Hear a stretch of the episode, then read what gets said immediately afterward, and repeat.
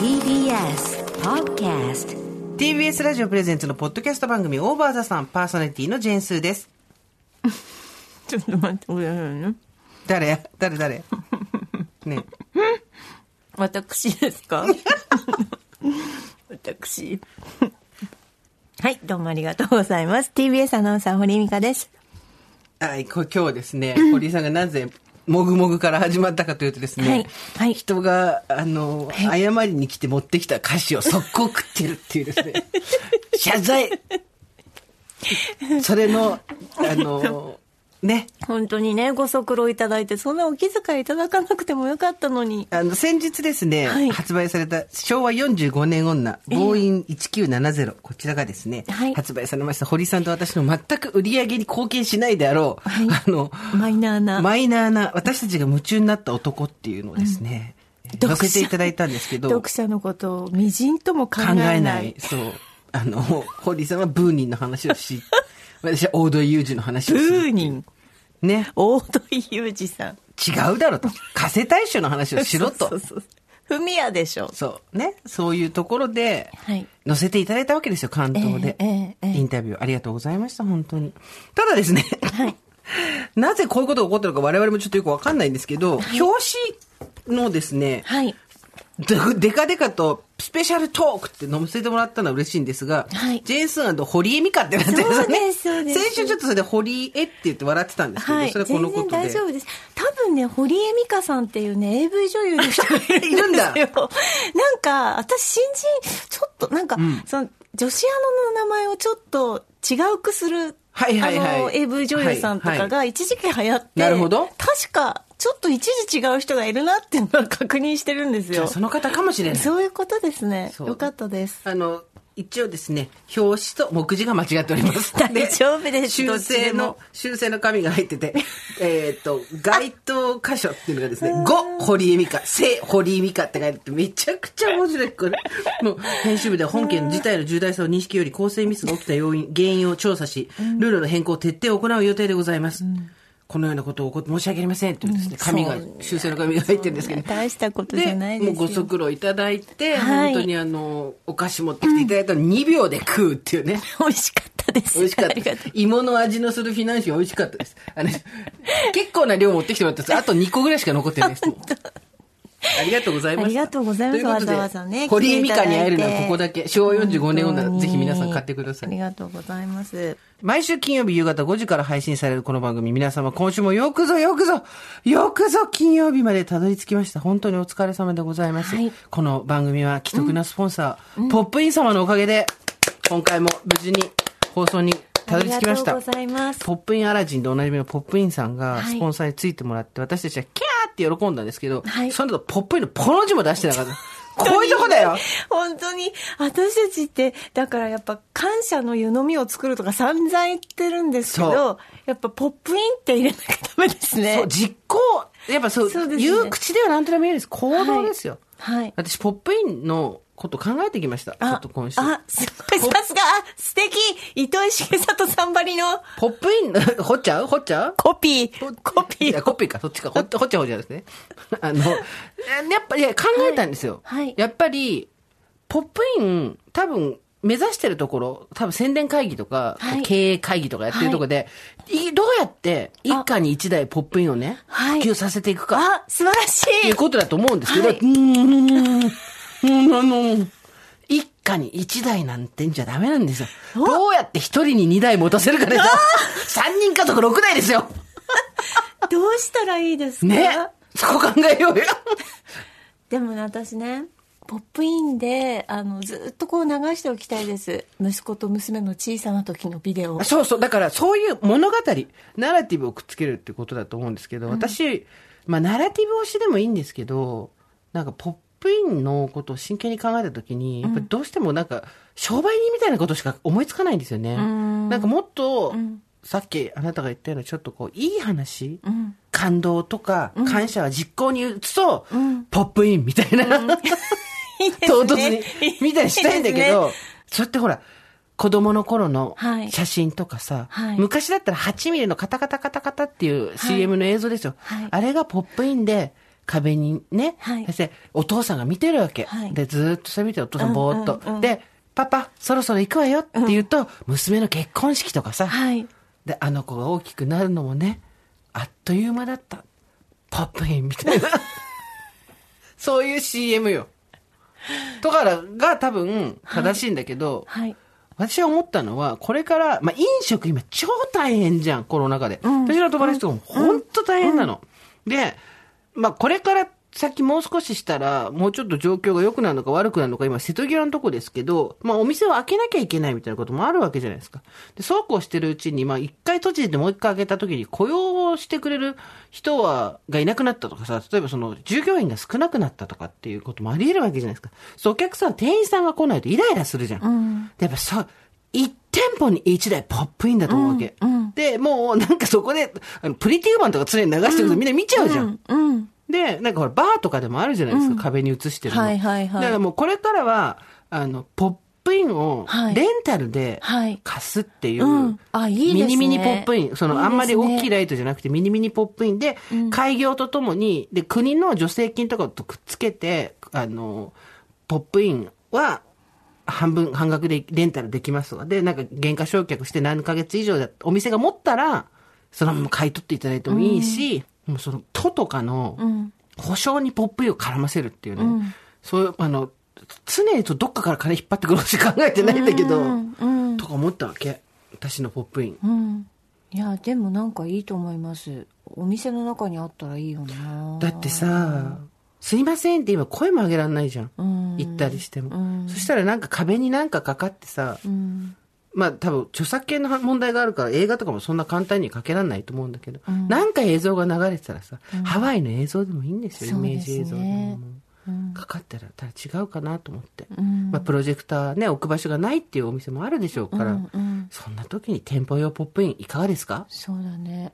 いや、思ったのは、だからポップインがう、んどうやったら普及していくかとかも私たちも考えていかなきゃいけないね。だもう本当こういうとこだよね。やった、着いた、イエーイって言った後、ベラベラベラ喋ってポッそうだねだ毎週、この番組は、既得なスポンサー、ポップインさんのおかげで、はいはい放送できております。ありがとうってね、なんかみんなも、あの、ハッシュタグとかで、はいオーバードさんってつけた時に、ポップイン最後にねそう。ご自愛ください、ポップインすーちゃんが一回一回なんかこうコピーみたいなものをポップインさんの作っていくっていうのがいいんじゃないですか？わかりました。じゃあ毎週、はい今週は、はい片目ずつ、一人二台のポップインって、2倍2倍にポップインしてくださいアラジン。そう。これはポップインアラジンですから。片目ずつ一人二台のポップインアラジン。いかがですか？っていう。完全にクレームの電話が来ちゃうね、これね。いやでもなんかそうですね皆さんに本当にポップインアラジンを知っていただきたい。です知っていしただきたい。まずは知っていただきたい。はいここのおかげでかっていう。ここからどういうふうにあの私たちがお手伝いできるか分かりませんけれどもちょっと私たちは私たちなりの方法で考えていきましょうよね、そうですね。うん、こんなだってご恩をいただいて本当ですおよ。返ししせねばっていう感じですからね、ということで、えー、堀さん今日ですね、100人に会ったら100人に、おいつもと違う服着てますねって 言われる。今日ですね、なんで小花柄の、えー、ちょっとこう、体に巻きつけるタイプのラップタイプのワンピース着てるんですよ。当朝からもう何百人に言われたか何人に会ってんの？そんなおかしいこのいや、おかしくないいけど、いつもと違う服だ。そうみたい紺のベースにですね、えっ、と、赤い花の咲いた緑の茎と葉っぱを蓄えたですね、お花がバーっといっぱいこう、ええープリントされてました。珍しいですよ。ラップスカートとかもあんま履かないしね。はいどうしたんですか？これはですねあの昨日娘の部屋を片付けておりましたらあの黒娘今もう家にいないのでほとんどこう処分をしなきゃいけないんですけど、クローゼットの奥から出てきて「おこれちょっとなんか落としきれんじゃない? 」と思ってちょっと着てみたら意外になんか似合ってると思って、あのそうね。19ぐらいで娘が20歳ぐらいで買ったこの服をですね、ババアの冷や水だな、おい。違和感なかったんですよ、うん。家で来てる。町田で、町田に来てて、来てる時には、じゃあもう赤坂のこの TBS に入った途端もう、会う人会う人100、100人に言われましさっき減て、ってるよ。本当に。あでも私も今日第一声あ、これで珍しい格好してんねだったもんね。ああ、そうですか。うもうなんかそれであの、まあ SDGs っていうんですか？やっぱりそうね時代はね。ことですよね。だから捨てずに着ていこうと思って。そうだ。で、あの娘ね、あの高校とか大学とかずっとバレー部だったんですよ。だからあのジャージとかサポーターとか、サポーターちょっとはめてみて。膝がね膝に来るからねちょっと昨日、うんなんか一人でレシーブみたいのしてみて。嘘。楽しそうな人生だな。一人でレシーブ。レシーブしてみて、どんな感じなんだろうレシーブってと思って、ちょっとやってみたりとかしてました楽しそう。はいでもね、やっぱ我々中年はですね、ちょっと堀さん立ち上がってください。はい何ですか？立ち上がってください。そして、後ろを向いてください。はいいいですか？なんで？はい。やっぱ何？後ろ姿って見てないからね、自分でね。怖い怖い怖いいつもと違う感じがわかります？声をかけたくなる。あわかりました堀井さんに見えないんですよドヨーンとドヨーンとししててないして、ドヨーンとはしてない。私、そんなことを言うために立ったじゃない。溶けてますねドヨーンとはしてないですけど、後ろがいつもと違うんですよ。いつもはいつも白なら白、黒なら黒で、パキッと色が分かれてるじゃないですか。はいで、それが分かれてないでワンピースなので、我々ほら中年、後ろがやばいから。はい私もこの間さ、自分の後ろ姿に友達に撮ってもらったら、あの、壁かと思っちゃってさ。あ本当だこれは大変なだれを起こしてますっていうかやっぱりあれですよ、肩が上がっちゃったりとか、はいちょっとやっぱり私たちの年齢ならではの、はい出てますよ。気をつけます肩が上がっちゃうのよ。私もそうだったの。この間自分で撮った、友達に撮ってもらった、後ろ姿の写真がほんとやばくてさ、なんていうの、あの、巨大に拡大したレバ刺し。レバ刺し？背中、でっかいレバ刺しかと思った、私だった。ほんとそれぐらい四角くてペッターっとしてて、やばかったよ、あれ、本当に。後ろは見ないですからね後ろはね、見ちゃダメよ。そうですねドントルックバック振り返るんだよ。はいまあ違うんだけど、そういう意味じゃないんだけど、はい本当に後ろやばかった。本当にやばかった。ちょっとそれで首を掘ろうと思ったっていうのもあるんですよ。あなたもうなんか、日増しにこう、なんていうの、輪が、首折れてるでしょ？はっきりしてますね。そうでしょだってあの、うちの埋蔵金、はい確実に出るんですよ、なんか。、すごいですね。毎日その、なんかでグリグリやってるんやってですもんね。ます、やってます。ぐりぐりぐりぐり。あの、今ほら13万ぐらいで高いやつあるじゃないでえす、か。何が？13万で何があるの？13万か14万ぐらいの高いブラシで、電気が、はい電気針ね。うんあ、そうそうう。そうそうそう、なんてだっけ、電、電気針。電気針ブ。ラシ、電気針ブラシってそうそうそう。うんあるね。あれどうでしょうかね。あれは頭だよね。どっちかっていうと、首じゃなくて、す、すごいビリビリするらしいけど。うん、中里依紗さんがずっとやってあた。、そうなんだ。うんまあでもね、あ、高いお金かけるよりは、自分でゴリゴリふ掘った方がいいなと思って。まあでも顔の横もだいぶ変わってきまして、こう見ていただくと、これ、ビフォーこうビフォーだったんですけど、はいえっ、と、アフターでこ、あの、あ、だいぶ顔の横がスッキリしてきました。全然違う。もう、掘るぞ、掘るぞで。一週間で全く違いますね。一週間じゃないです。これ二、二、三週間経ってます。すごい。そう、でも顔掘ってます、掘ってますってやってますけど、でも後ろ姿は本当にやばい。なんか、もともと私は太ってるっていうか体大きいから、そもそも論はあるんですけど、にしても、なんかやっぱ若い時の肉と違うんだよね。なんか、はっはーって感じ。なるほどーってなった。やっぱね、肉自体の質もね、肉質が違うのよ脂肪自体もね、そうなのきてるんでしょ？そうなのよ。そういうことだと思いますよ。これ、その写真どっか行っちゃって見せたい。レバニラの背中、レバニラじゃない。ニラはない。ニラはどこにも入ってきてない。えっと、レバーの写真見せたいんだけどな、私の。肉がついてるとかじゃなくて、なんか、ペターっとしてんだよね。あれ、どっから来んだろうね。怖いわ。本当に。なんか表情のないね。そうそれそうねいい、うまいこと言うね。表情のない肉体。それですわ。死んでるんです、だからえ。、そうなの？うん、後ろ。後ろ、後ろ、え、前は生きてんのに、後ろは、そんな貧乏ちゃまくんみたいな肉体なの今私たち。でも、こうなんか体型が変わってきたんじゃないの？まあ、私はなんかほら、運動してるから、ちゃんと。運動してるから、太ってはいるけど、まあ、なるべく垂れ下がんないようにっていう感じにはなってるね、今。垂れ下がりさえしなければよしっていう。でも背中は難しい。だってそもそも背中の筋肉がどうのとかじゃなくて、動かなくなってんじゃん。肩甲骨がよを寄せるとかっていうのが、結構もう厳しくなってきてるでしょ。これさ、やっぱ、やること多いよね、中年。だって昔は肩甲骨のケアとかしなくてよかったじゃん。そうですね。でも今はもう、何らかのケアをしていかないとどんどん体が縮こまっていくので。これ写真、写真を探してる間のつなぎのトークでしょ、これね。ずっと写真、全然、あのの、気持ち入ってないトークだからね、これ。そんなことないよ。まあ半分ぐらいしか入ってないけど そう。だよね。だってそういう時にじゃあ繋いで喋ってよ。ね、お手並み拝見みたいな顔してないですよ。そしたらさ、ちょっとさ、あんた話が中途半端にとっと助けるトークやってよ。じゃあ、私の話しちゃう？しちゃって？しちゃう？じゃあ、しちゃって？しちゃっていいかな？いいとももう、じゃあ早めにしちゃっていいですうか、ん。しちゃって？あの、エピソードこれなんだっけ ?45?45、うん45における推し報告。はい。推しは人だったの巻。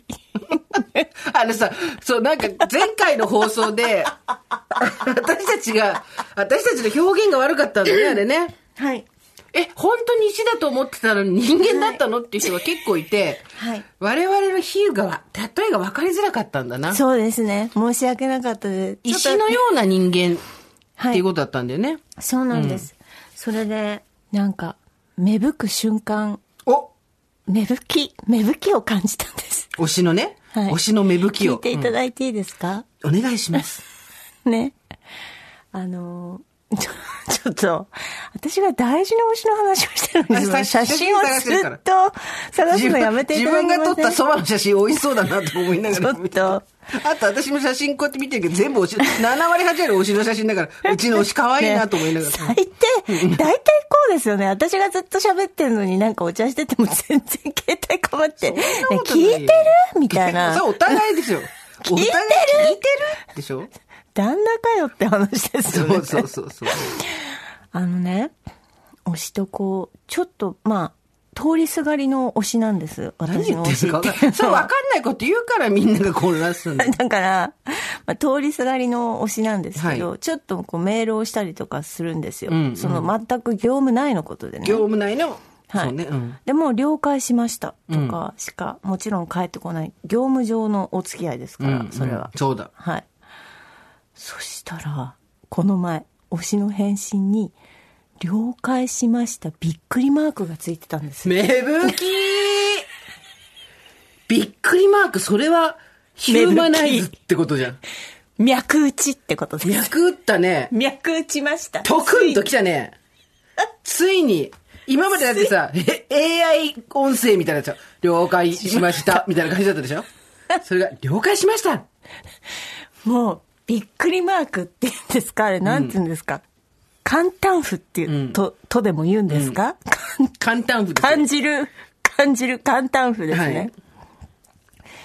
でですね、これを、こう、びっくりマークを見ていて、あ、なんかこれメッセージだなって思ったんですよ。あ あ、もうね、オタ、オタの一番 ダメな方にって言って、なんでみんなこうなるんだろうな、私も含めて。はい。メッセージ。はいはいはい。メッセージ、ねなんでしょなんか、ああ、なんか、この人となんか前に会ってるかもしれないって 思って、思っちゃって。前世とかじゃないよね。いやいやいやいや。いや、なんか、あ、この人、なんか私を呼んでるなって思ったんですよ。そのもう、びっくりマークで。びっくりマーク一つをね、はい読み込んで読み込んで。でね、私ね、あの、私、学生時代に山小屋でバイトしたことがあるんですけほど、山小屋で。うん。その時に、あの、ある人が来てまして、うん。で、ちょっとまあ、そんなにいい関係ではなかったんですけど、まあなかなか、あの、はい、いい感じになったんでどすよ。っちだよ。わかりづらいんだよ、全部。いい関係ではなかったけど、いい感じにはなったって、何それね。あの、どっかの首長が言う、無責任発言みたいになって二人で、るけど。うんあの、眼下を見下ろして、うん山のね。あれは奥秩父だったかな、んあの、八ヶ岳だったか忘れましたけども、そこの違いもわかんないんだ。自分がどこでバイあトしたかのも覚えてないん、だ。時あの時の人になんか似てるなと思って、病気。もしかして、あの人じゃないんだろうかって、わかるよ。くっつけるよね。記憶と記憶全然関係ないところを太い、太い妄想でくっつけるよね。うん。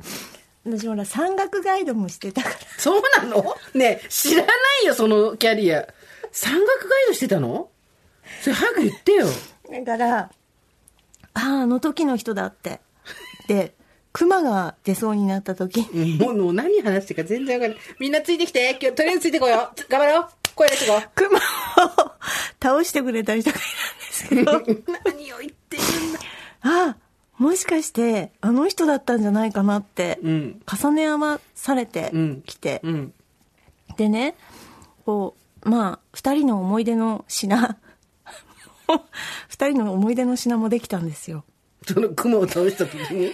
そう、だからその土に掘って 埋めたわけです。その思い出の？品を。品を、うん、思い出の品を、ね、秩父だか。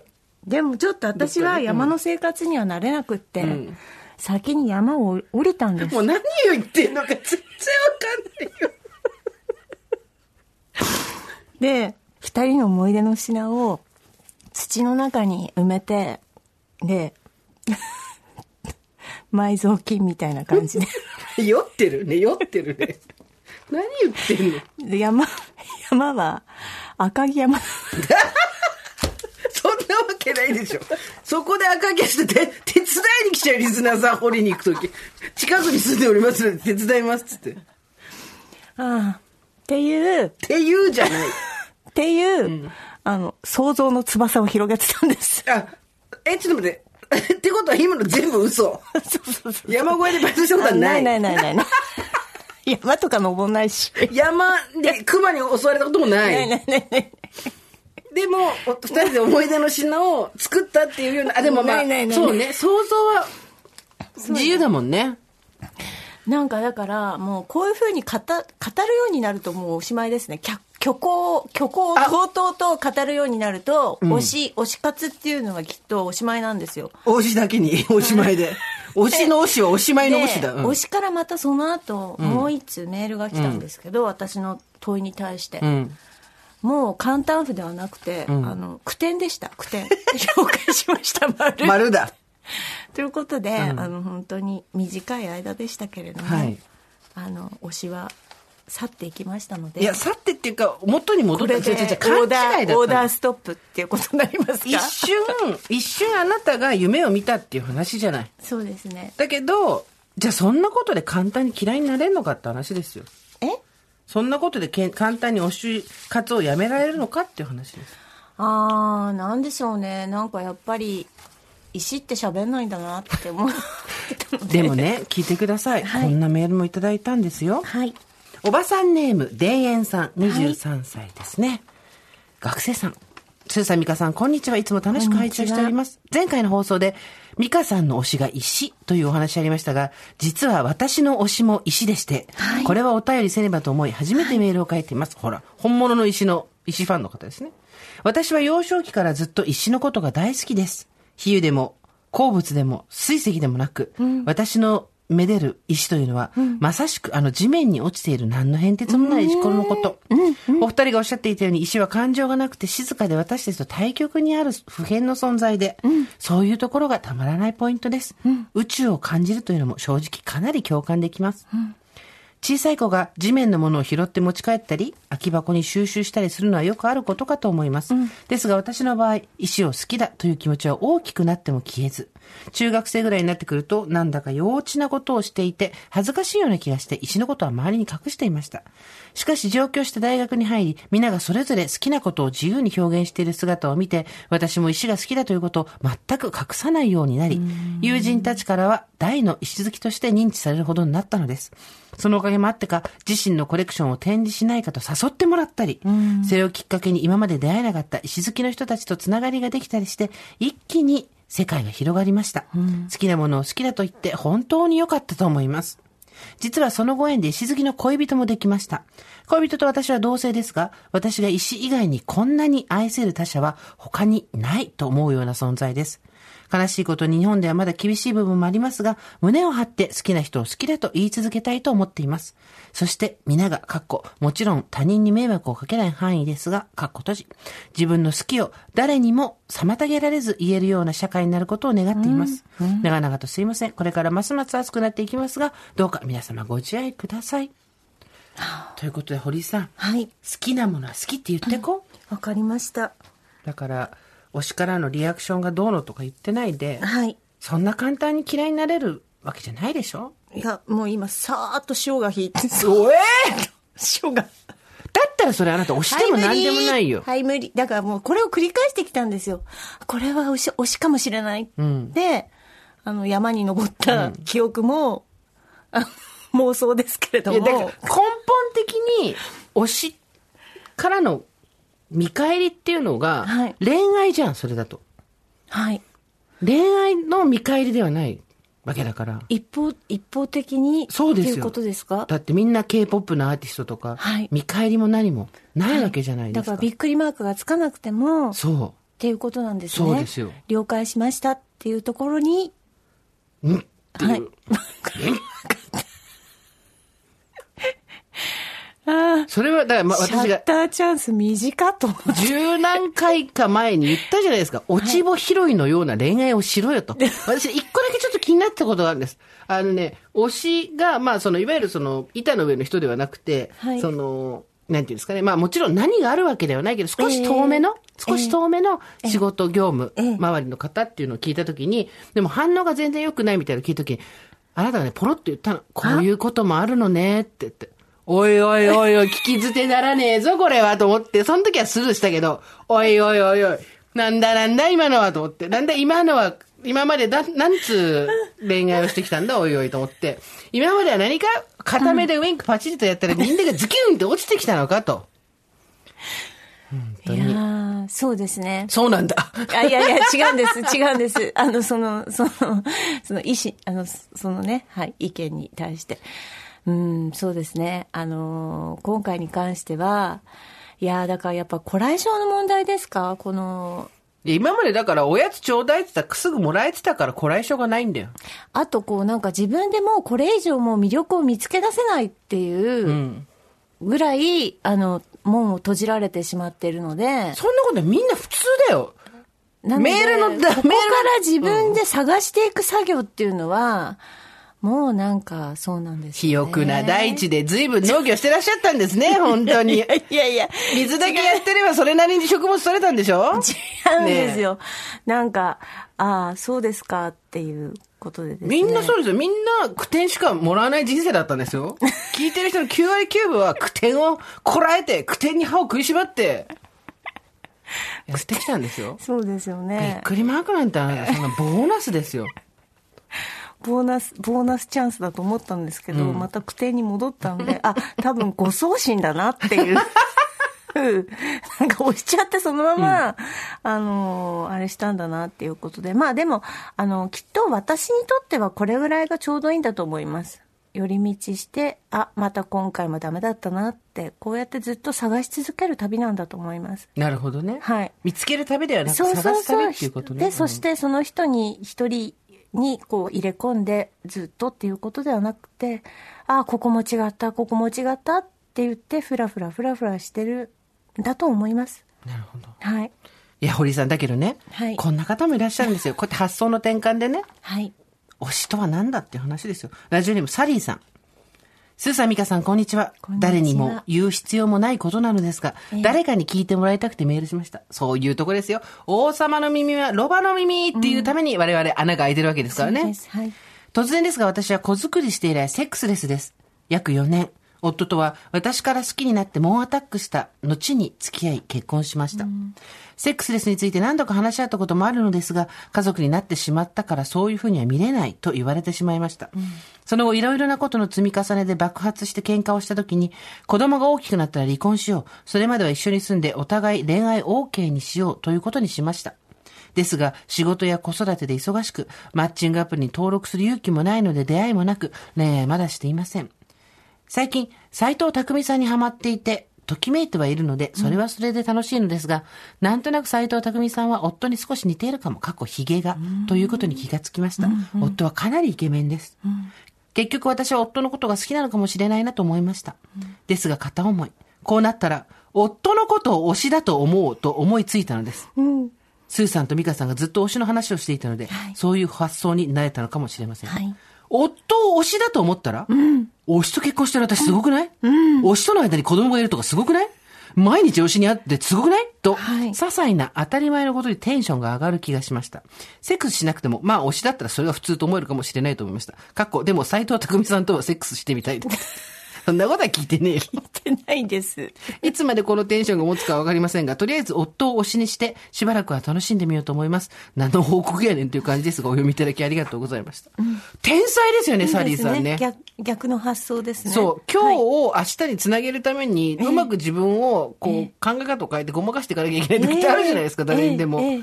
夫が推しだと思ったら、おかえりから始まってええ、寝顔かわいいバシャバシャバシャでしょ？はい。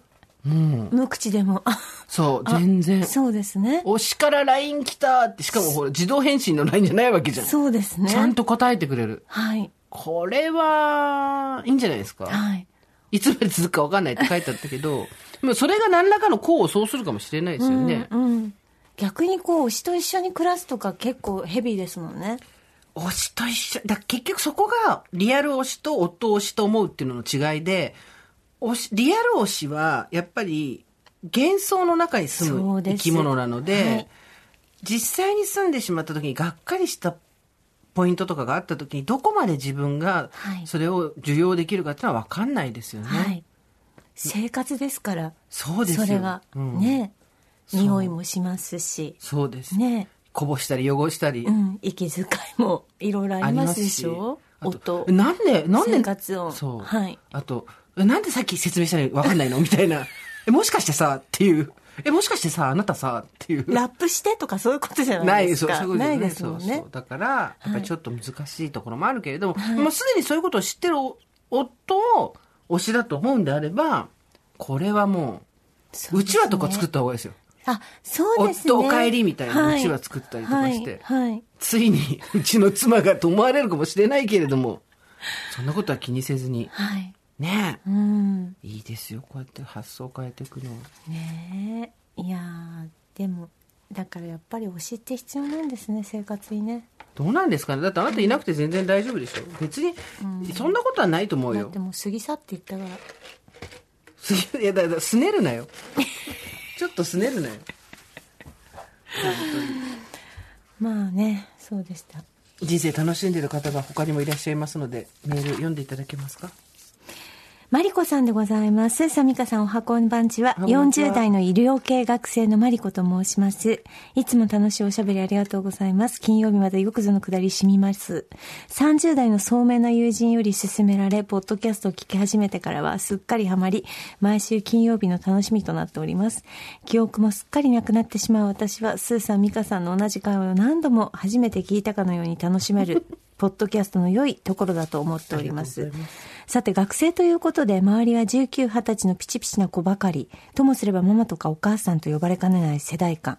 世の中で想像できる社会人学生は変わった人しかいないし、テストも大変そうだし、勉強を今からするなんて、と皆から大丈夫かと心配されております。そっか、40代医療系学生ね。そうよ学生さんだもんそうだ。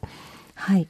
えーところがどっこい現実は授業中にお菓子を食べていたり、先生に知り合いの旦那がいたり、下ネタでは一番、一番に吹き出したり、厳粛な行動での行事中に肩を震わせて若い子と笑いをこらえて吹き出し他の子に怒られるなど信じられないくらい面白い日々です、こうして面白いくらいにいられるのも限りがあるから毎日が人生の夏休みだと友人と笑い合っておりますそして辛いことがあった日もオーバーザさんを聞いてああだったこうだったと言えるのはとても楽しいです。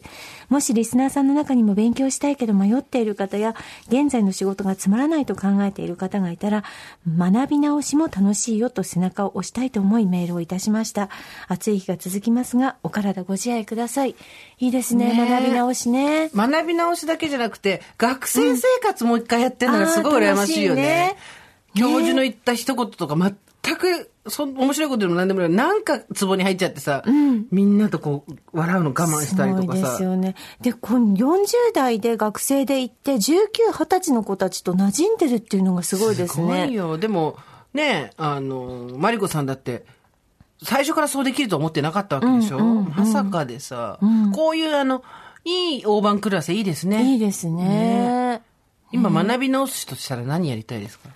へえ私だからうんとうちの娘もそう言ってるんですけど幼稚園の先生のとか保育園の先生とかの学校に行ってみたいなと思います、保育士さん。保育士の免許欲しいって言ってま言ってたもんね。うん、ね。そうですね。私の友達で45ぐらい取った子いるよ、やっぱり。あそうですか、あと介護士とか、そういう人のお世話をするためにはどうしたらいいんだろうっていうのは学びたいなと思いますね、どうですか？私はですね、社会学っていうのをちゃんと勉強したいですね。っていうか、社会学ってものが、世の中にちゃんとあるっていうことを不勉強の私は知らなかったんですよね、18ぐらいの時に。もっと前に知ってれば、まあ心理学とかは世の中にあるのは知ってたけど、社会を学ぶっていうこと、あと文化人類学とか、そういう、なんていうの、なんかさ、小学校とか中学校の小中高で習ったことで延長線しかないと思ってるわけよ。私みたいなのダメなのは。でそうすると、社会って言ったら歴史だし、英語って言ったら語学だし、英文学、まあフランス文学とかいろいろ、まあ文学、それは国語でしょ？みたいな感じで、その先を知らなかったんだよね。政治経済とかさ、政経学部なんて入るまでああんの知らなかったからね。うんそうだねなんか、な、なんかやっぱ、あの時もうちょっと真剣に大学にある学部について調べればよかったなと思う。いやでも情報がなかったですよね、うん。今ほどね。うん、あなたのところはほら大学進学率もきっと高いだろうし、学校でもそういうなんかレクチャーを受けたんだと思うんですけど、やっぱり私秋田県のその県立高校にいてみんなが秋田大学を目指している中で、ああ、はいはいはい。全くその私立のなんて言うんでしょう。情報とかね。うん、なかったですし、本当に兄弟がいてお兄ちゃんお姉ちゃんが行ってる人とかなんかご両親がそういう成績なんかね学校のことにこう詳しい人とか知ってましたけど、分からなかったですよね、うん。そう。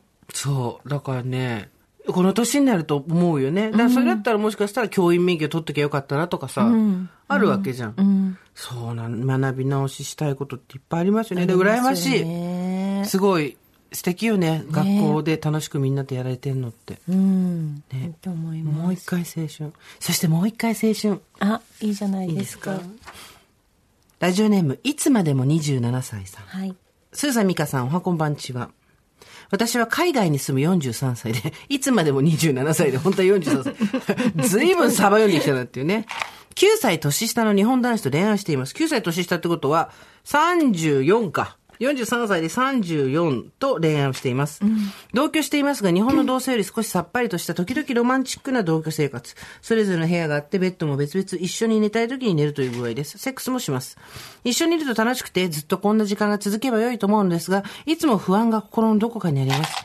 というのは、彼は、今は自分に精一杯だから誰とも付き合いたくないと言っているのです。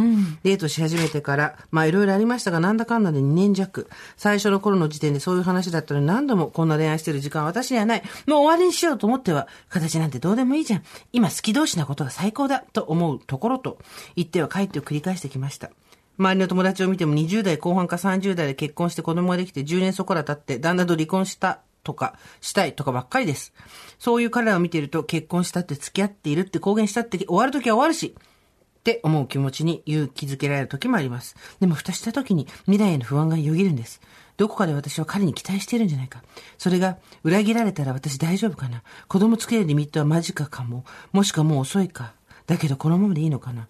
私は彼とずっと一緒にいたいと思ってるけど、かっこそれがダメでもちゃんと私は次の恋愛をする自信はあるんです。でも今は彼との恋愛に否定してしまう。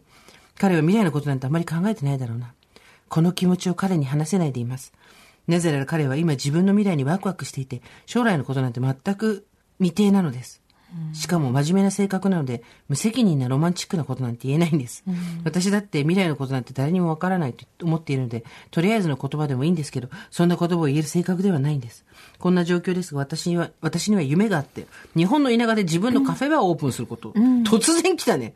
こんな状況ですが、私には夢があって、日本の田舎で自分のカフェバーをオープンすること。帰ろうと思った矢先に彼との恋愛が始まったのでした。このままこっちで彼の成長を待ちながら楽しく生きて良いのか。私には、私の目標を達成するべく、そっちへ力を注ぐべきなのか、非常に悩んでいます。お忙しいお二人に大変おこがましいのですが、もしご意見いただけたらとっても嬉しいです。日本はまだまだ猛暑だと思いますが、どうぞご自愛くださいっていうことで。まあ、感想としては、おい、楽しそうだな。悩んでる。楽しそうだな、おいっていうまあなんかあれですよね。あの、聞いた方がいいと思いますよ、私は。なんて？あの、結婚していただけるんでしたっけ、っていうのは。そんなんノーっていうに決まってんじゃん。そうですか。そうそうですか。ならちょっと、あの、どうしましょうかね。っていうか、あの、ねあの、結婚してくれるんだっけって、詰めて詰めて詰めて結婚できたからって、万人にそれを勧めんなよ。いや、でもね、私ね、よくね、どうすれば向こうから結婚してほしいって言われるんですかとか、聞かれたこともあり,、ありますし、あと、なんかもうすぐ30超えちゃうのにどうのこうのっていう相談も受けたりするんですけど、いや、絶対聞いた方がいいよって思うんですよね。まあまあ、それはそうですよね。うん。一回聞けばわかるからね。そうなの、そうなの。でそんなに結婚したくても自分のゴールが分かってるんだったら、もう自分のこうしたいっていうのが分かってるんだったら、ちゃんともう早々に言った方がいいよっていう、私はこういうつもりで付き合ってるけども、どうなんですかっていう話はした方がいいいいよって言ってるんです、うん。はい、まあ、それは結婚したいんだったらそうですよね。そうそうそうそうでも、じゃあ、それ、そんなつもりはないって言われた時に、きっぱり別れられんのかっていうのもあるけどね。その自信がないから、だってさ、け彼が結婚したいかどうかの意思がわからないから、すごく辛いんですっていう相談ってさ、十中八九さ、彼に結婚したいって言わせたいんですと同義じゃん。彼に私と結婚したいって言わせたいんですけど、どうしたらいいですかってことじゃん。うん彼の気持ちがわかりませんっていうのはさ。そこでなんか結婚する気はないって言われたらまた選択肢自分の中で作れるからねじゃあこうしようかとかああしようかとか、うん。なんかパターンを何個も用意できるので、ん。そう悩んでるよりだったら聞いた方がいいんじゃないですかっていう話は、まあでもさ、したくないわけじゃないけど、する必要はあるのかいっていう。ああまあもうそれもねそう。もちろんね。気持ちもあるよ。うんうん。もちろんもちろん。なんでそんな、なんか、したい人はよ。そうそう、いや、てか、そしたい人はよ。の、いや、逆よ。だから、詰められたこともあるわけですよ、こっちも。そうね。あなたはいそうでしたね、はい。それで、好うんきなんですよ。ああちょっとそっちの立場聞きたいです。好きだし、愛してるんですよ。ん。だけど、ん。まあちょっと男女の場合、いろいろ別だけど、ん。私、妻っていう役割自体をやるうん。自信もないし、ん。名前変わんのも嫌だし、みたいな。で、向こうが変えてくれるんだったらいいよとか最初言ってたんだけど、ん。よくよく考えたら私が嫌なこと向こうが OK だったらやってもらうのってちょっとさ、みたいなのもあったりとか、うんまあ最初、なんだろう。うーん。好きな気持ちに嘘はないんだけど、うん結婚しないのは不誠実っていうアプローチで来られると、すごい困るよね。どうやってじゃあ証明したらいいのかっていう。結婚するしか証明する手段はないのか。うんで、うわって息が詰まってくるし、そうなると。で、わかんないよ。私が次、例えば誰かと付き合ったりとか、その思った後に誰かと付き合った時に、いや、結婚してっていう人が出てくるかもしれない。こっちの気持ちが変わるかどうかわかんないけど、結婚しないっていうことはそんなに好きじゃないんでしょって詰められるのは非常にきつかった。っていうのは過去に何度かあるね。まあだからこのね、えーいつまでも27歳さんが、結婚したいわけじゃないと思うんですよ。さっき今私結婚の話をしちゃったけど、ただ、ちゃんと付き合ってるかどうかっていうのが、まずないっていうところが不安なわけでしょ？だけど、そんなことより、今二人が楽しければいいじゃんって思ってるわけでしょ、それが行ったり来たりなわけじゃん。ここまあ世代的な問題もあんのかわかんないけど、なんて言うんだろう？二人の関係をもっとオープンなものにしたいとかっていうのと、いわゆる社会に認められたいみたいな関係を、結婚とかも含めてっていうのと、いや、二人が幸せならそれでいいじゃんみたいなの揺れ動きみたいのって、結局いくつになってもやるんだなと思った、今このメールを読んで。でさっきの大学に戻った人もそうだけど、我々は年を取るだけで別に大人になるわけではないんだなっていう。そうね。ん。またそうなるんだなと思って。でも楽しそうだよ。言ったらすごい怒られると思うけど。このメールの、ね。そのメールの、うん。感想は楽しそうだね、だよ。やっぱこの長文かけるエネルギーっていうかね、ううんん、そこはそうですよね。すごい。羨ましいです、ね。羨ましい。羨ましい。だって私なんて背中がレバ刺しなんだよ。うん。そうだよ。背中がレバ刺しなのに、うん。この人はもう、どうしようかな。私なんかお推しが苦闘苦点なんだよ。そうだよ。苦点だよ。推しが、推しが石から推しが苦点になって、今度、丸っていう。そうだからさ。ね。妄想を語る日々なんだよ。もう怖くなってきたんだよ、だんだん。何が？え妄想を語って。あ妄想を語ることが。虚構、虚構を語り始める。真実。虚構こそが思考だよ。語り始め、始めたらおしまいだからね、これが。まあでも今日、さっきの話はすごい聞き応えがあったよ。あ、本当に、あ、そうなんだ。大学時代山の家とかでバイトしてたんだって聞いちゃったもん。あ、ありがとうございます。わかるよ。私だってそんな、うん、考えるよ。いろいろ。あ、そう。うん、そういうもんだよ。そうだよね途中神戸の街で出会ったっていうエピソードも思いついたんだけど、あこれ山から神戸に持っていくの難しいね、難しいね。うん。ちょっと山押しでしてみました。さっきのさ、話もさ、そうだけど、やっぱり妄想の中でどれだけ楽しめるかっていうとこじゃん。だけど、この、マリコさんと、はい。いつまでも27歳さんは、どっちも、実践してるからすごいよね。そうだね。9歳年下の男の子とステディな関係なんではないのだけど、セックスはしてて、これって本当の恋なの？私のことどう思ってるの？とか、うん想像じゃないんだもん。うん現実なんだもん。そうですねすごいよ。その弾力。そうじゃないとこの名文は書けないからね。で、学校行って19歳のことをクスクスって言いながら教授のこ言葉クスクスみたいなのやれてるわけでしょ？はいほんとすごいよね。すごいですよ、んおばさんネーム、振り返るとめまいさん、38歳女性。スーさん、美香さん、おはこんばんちは。はいいつも楽しみに拝聴しております。どうも38歳、私は女子プロレスは全く通らずに生きてきたのですが、前々回と前回の放送を聞き、デビルまさみさんと広田さくらさんの試合を YouTube で拝見しました。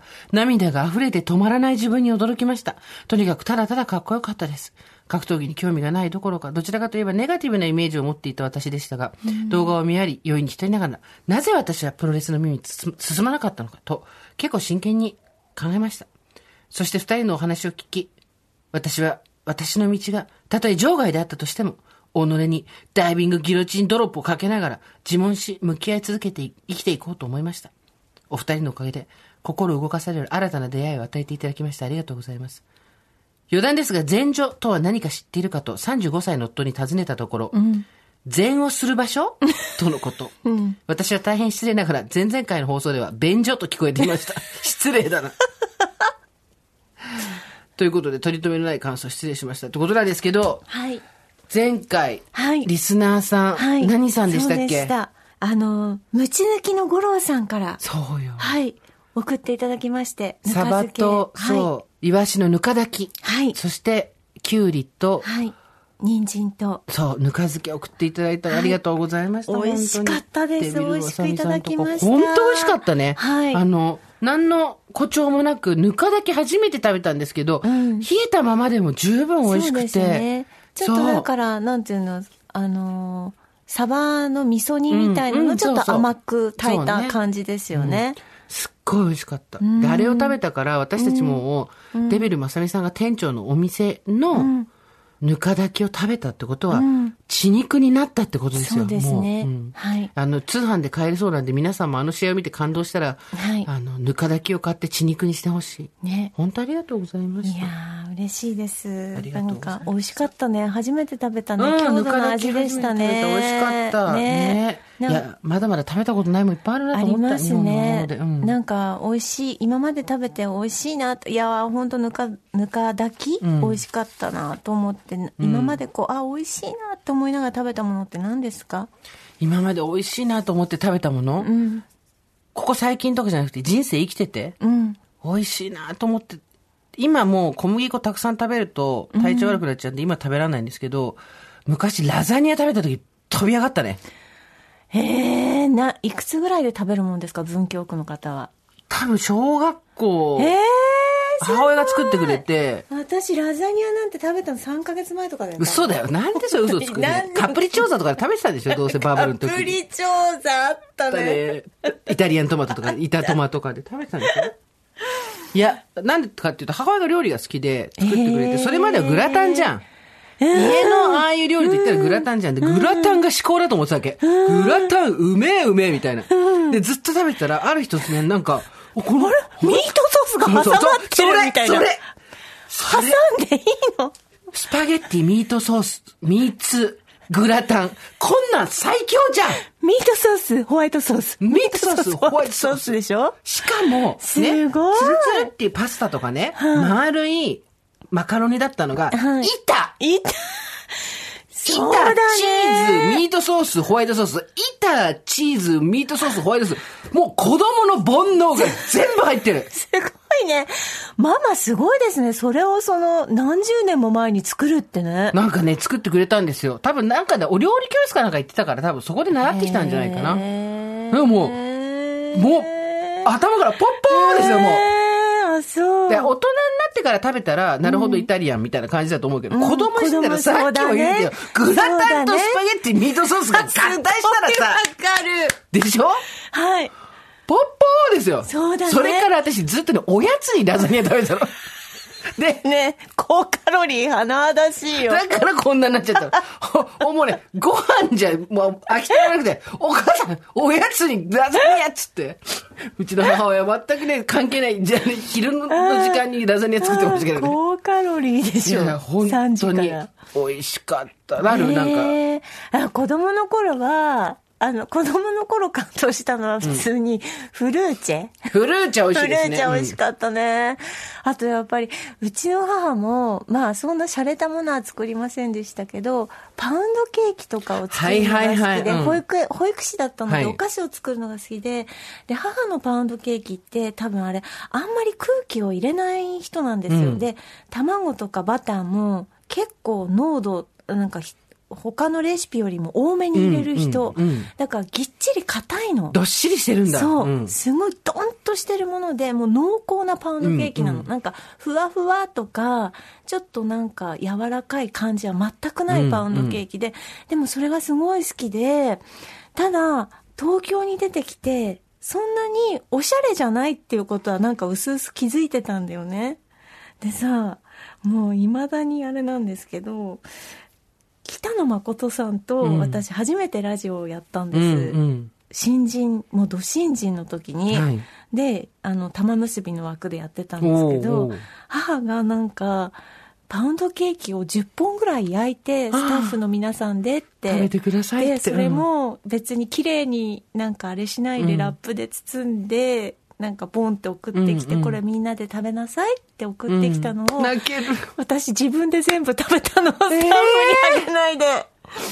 もう、未だになんかすごいひどい娘だなって思います。どうし、それは恥ずかしくてってこなんかとそうなんか、あんまりおしゃれなものだと思えなかったの、うんその時、うんうん。あと、自分自身で、自分の作ったものを人に食べてもらうってことにすごい抵抗がある人で、うん未だに、うんほら、おにぎりとかもそうじゃん。あの、あ人が作ったものを食べれない人がいて、私それなんですけど、うん。あごめん、私これで焼いたゲロ食べさせちゃった。いいのいいの大丈夫、あのおにぎりとか、うん。でも義理の母とか家族のは食べられるの、はいはいはいはい。なんかでも全然あんまちょっと知らない人のとかはちょっと食べられない人で、それと一緒でだから相手も多分自分の作ったものって抵抗あるんだろうなってうん思ってるから、あんまりほら持ってきたりとかしないじゃん。それでそういうのもあってそう。え、自分のアパート戻って10本少しずつ食べたの？食べたの。う。わー泣ける。まあでもさ、おなんかそれは美味しい、あれ、あの、パウンドケーキですね、母のはね。気持ちがわかるだけに、どっちの気持ちもわかるだけに。ドラマのワンシーンだよ。あとは美味しいものなんだろうね。何やって話すぐ、あすぐ映すなよ。TBS のドラマっぽいじゃん、それすごい。そう、向田邦子さんっぽいでしょ。そうそうそうそうですよね。あとね、私ね、すごい感動したのは、すごい美味しいと思ったのは、あの、わかめラーメンわかめラーメンって何？え、石田哲夫がやってあたあ、お前は誰の、どこのわかめじゃだわかめ好き好きっていう好きうんうん CM をずっと小学校とか中学校の時見てて、でもうちカップラーメン食べさせてもらえなかったから、はいはいはい家だったからなかったんだけど、あ姉の机の中にカップラーメンがお入ってるのをある時見つけて、うんずっと食べたくてずっと食べたくて、うんなんかこういう民話あったよね。なんか、おしょうさんの餅食べちゃうやつ。なんねか、姉がいない時うにんお湯入れちゃっ。やっちゃったやっちゃったしたらどうだった？で、食べた。もうすごい覚えてる今も。なんかすごい、どっかの隅っこで食べたの、家の中の。バレないようにね。どこか忘れたけうんうんど、すんごい美味しかったの。震えるぐらい美味しかった。すごい美味しかったの。ああ、美味しかったよ、あれは。お姉ちゃんにバレなかった？いや、多分なんかその後の記憶ないから、まあ怒られたんじゃないかな。誰が食べたんだないんだろうね。んないんだよね。うん。なんかわかめが入ってるのがすごい美味しくってね。なんか、なんか、2年、2、3年ぐらい前に、わかめ増量みたいなやつが 発売されて、うんうんなんかその時久々に買って食べたんだけど美味しかったね。わかめラーメンね。うん。あと何？何？私、なんだろう。食べてびっくりするほど美味しかった。あ、私一時、あの、柿の葉寿司に取りつかれて、そうでしょ。ほんと。あの、なか新なか取りつかれないよね。柿の葉寿司は結構簡単に人に取りつくよ。気をつけないと。で、柿の葉寿司すごいね。お弁当を買って、昔さ、サラリーマンだった頃、すごい出張が多かったわけ。めっちゃ週に何回もいろんなとこ行ってたんだけど、で、その時に、あの、お弁当を陶芸機で買っていける時もあれば、急いで乗って買買えない時もあったりするわけよ。そうすると、車内でなんか買えるものとかって帰ってくる時とかさ、そういう時に、柿の葉寿司っていうのがあって、よくわかんなかったっけ？柿の葉寿司。食べたことなかったんだよね、それまでね。で、開けてみたらさ、葉っぱの中にさ、ギューッとなったさ、酢飯とさ、酢で締めたさ、魚が乗ってるじゃん。白身魚、サーモン、そして光り物って。で、開ければ開けるほど出てくるじゃん。で、葉っぱじゃん。あれがもうあなんかれなんか、さ、開けたら種類が違うんだっけ？そうですよ。だっけ？そこのなんかこうドキドキ感とかも含めて、で、なんかもうすごいハマっちゃったの。あ超食べたくなってきた今でしょ？で、あれね、水が一緒にないともうとてもじゃないけどた全部食べられないんだよ。それぐらい濃厚なわけ。水分が必要なんだけど。で、まあ、手のひらに、両方の手のひらに乗るぐらいのサイズの弁当箱だからちっちゃいんですけど、信じらんないぐらいご飯詰め込まれてるから、食べたいもう、信じらんないぐらいギューってなってるから、もう、一個食べたらもう口の中もぐもぐよ。でも、でも、と、本当に、柿の葉寿司食べるためだけに出張行ってた。全部柿の葉寿司食べてた。行きも帰りも。でも食べ終わって葉っぱもさーなって。ああなたのめくる様子がもう目に見える帰る。パッと開けて、パコーンパッと開けて、パコーンって。うまいうまい、もしゃもしゃもしゃこのまま新幹線がつかなきゃいいのになと思いながらなんで。だと食べる姿にやるんだろうねほんとそう思うラザニアにしてもさ。あれ、もぐもぐ食べるのがすごい似合うの。イ私。メージすぐもうビシッとはまるよね、ピカッすごいね柿の葉寿司はハマったわ、あれ。ちっちゃいのと大きいのとあるからさ、大きいの買うのよ。あのねあなたにね前も言ったけどね、あの秋田の海藻でギバサっていうのがあるんですよあ、私、食べたじゃない。え？ギバサいつ食べた？ギバサのそば食べましたっつってメール送そうだからそれ本物じゃないからってそうそうそうそうそう。東京で食べたギバサ、そう。東京で食べたギバサ秋田の偽物だからって言ってやったんだよ。そうそうそう そんなの食べて喜んでんじゃねえよっていう話をしょしたよね。。だって、お蕎麦屋さん行ったら、秋田名物ギバサそばって書いてあったから、これ食べようっつってと食べるときに写真撮って送ったら、偽物だ みたいな。そんな人いる？偽物です。ちょっと、何がどう偽物なんだっけ、あれは？え？ギバサは。まず、いつ食べたのそれ？ね。時期の問題だよね。時期時期半年ぐらい前だっけ？いつだっけ、半年ぐらい前だよね。んだから、冬？冬とかだよね。まずね、ギバサはね、春の海藻あ、じゃあもうとにかくまず時期が間違ってる。はい。一間違い。私ね、ほんとね、昔ね、小賀半島っていうところに住んでたのね。はい。男の鹿と書いて小賀半島。はい。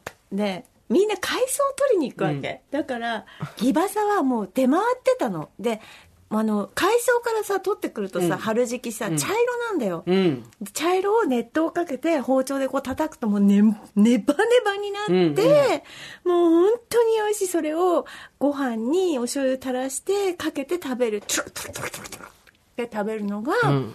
小賀でしかないギバサなの。だから、あのまず時期が違うから、まあ、春になったら私取りに行ってあげるから、おギバサをね。おに、お菓子に取りに行って。ギバちゃんのギバってそれじゃないよね。柳ギバだよね。ギバさんのギバじゃないよね、秋田だけど。あなたのとこに届けに行くから。わかった。うん春先にあのギバサでーすって言って。そうそうそう。これが本物だからっていうのを食べさせてあげるから。なんか秋田そういうの多いよね。だってさ、金満もさ、そうそうそう。まんじゅうの金満も出回ってないので、出来たては現地で食べられないんでしょ？そうなんです、そうなんです。真空パックのはあるけどね。うん。こっちのね。うん。それじゃないんだよと。そうなんですよ。いやー、そうだね。美味しいものいっぱいあったね。最近美味しかったのは海鮮丼。うんで、ご飯が出てきて、その上にいろんな海鮮が何らかのものでん味付けされて混ざってる状態の白身魚とマグロとなんとかとみたいな。なんかで味付けされてんの。ねっちょりした感じ。それをドンと乗せて食べて、その後、えっ、と、白身魚のお刺身が2枚か3枚出てきて、それをかけてお茶漬けにして食べるってやつなんだけど、もうこんなに豪華な海鮮丼が、お茶漬けの2杯目もついて、小竹梅ってやって、竹だと1000円なの。そんなのが1000円で食べられるんで、ジャパンと思って、うん。2回食べにして。2週続けて食べにして。美味しいから。来た、来たよ、来たよ。来たよ来たよ。来たよ。絶対、柿の葉の匂いがするぞ。柿の葉ムーブな匂いがするぞ。美味しそう。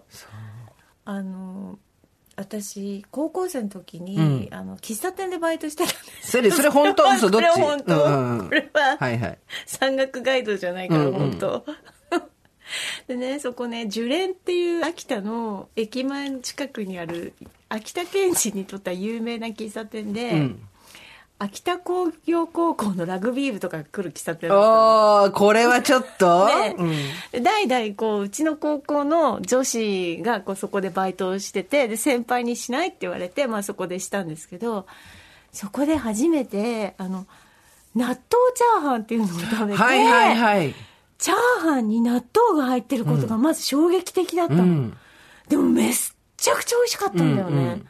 でなんか今それ味をなんか再現できなくてその樹蓮っていう喫茶店もなくなってるからあ、そうなんだ。そう、ん。なんかママももういなくなっちゃってて、うん連絡もつかないので、作り方もわかんないんですけど、ん。めちゃくちゃ美味しかった。納か。豆なんとかってね。そうね。納豆をさ、油揚げに入れてさ、ああ焼いたりするのも美味しいとかね。あれ誰が考えたんだろうね。ね。豆に豆に豆だよ。初めて食べるの美味しいのあるよねなんかだんだんバカな話になってきたね。美味しいよね。あれ美味しいよねっていうだけの話になってきた。さあ、といったところで今日はここまでにしておきましょオーバーザさんでは皆様からのメッセージをお待ちしております。送り先は番組メールアドレス、over.tbs.co.jp。アルファベット小文字で over です。う。来週はですね、私、皆さんの美味しい食べ物の話が聞きたいです。わかりました。あなたは、あ、じゃあ皆さんの妄想？じゃ妄想と美味しいものの話を書いてきてください。皆さんの好きな妄想と美味しいもの、これを合わせてください。あの、メールとして合わせてこなくていいです。例えば、私の好きな妄想はこういう妄想で、美味しい食べ物は団子ですとか、最後にその一文があればいいので、美味しい食べ物と妄想、はいセットでやっぱね、ここは行った行きたいよね。そうですね。はい。あのやっぱり自由演技をね、皆さんに書いていただいて。私のさっきの柿の外しみたいなものとか、はいねあなたの納豆チャーハンとか、うんそして私、山小屋でバイトをしていた時に彼と出会ったんです。なんとかかんとかかんとか、まあ全部嘘ですけど、好きな食べ物は 納豆チャーハンですっていう、それが模範演技でしょ。ひどい。いや、それぐらいちょっとあなの、たのあの妄想話聞かせてください。それ来週聞かせますわ。嘘本当あ、超楽しみ。妄想話お願いします。あなたのね。もうな、誰にも言えてないとか、こんな恥ずかしいこと言えないとか、こんなことばっかり考えてるけど、さすがに家族には言えないとか、そういう話全部ここに垂れ流してください。下水処理いたします。そう。そして循環させてきれいな水にして戻します。そうあなたのプールを温水に。はい。そうですね。ということではい。ですね。ということで皆さんの楽しい妄想と美味しい食べ物教えてください。はい。番組公式ツイッターもやっております。ユーザー名は OTS アンダーバー TBS ラジオ。OTS アンダーバー TBS RADIO でございます。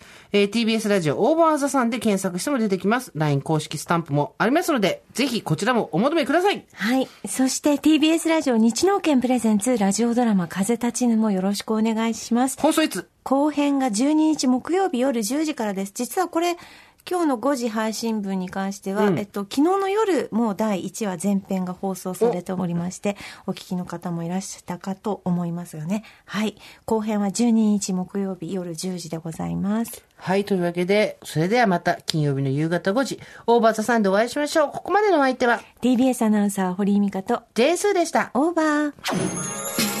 TBS Podcast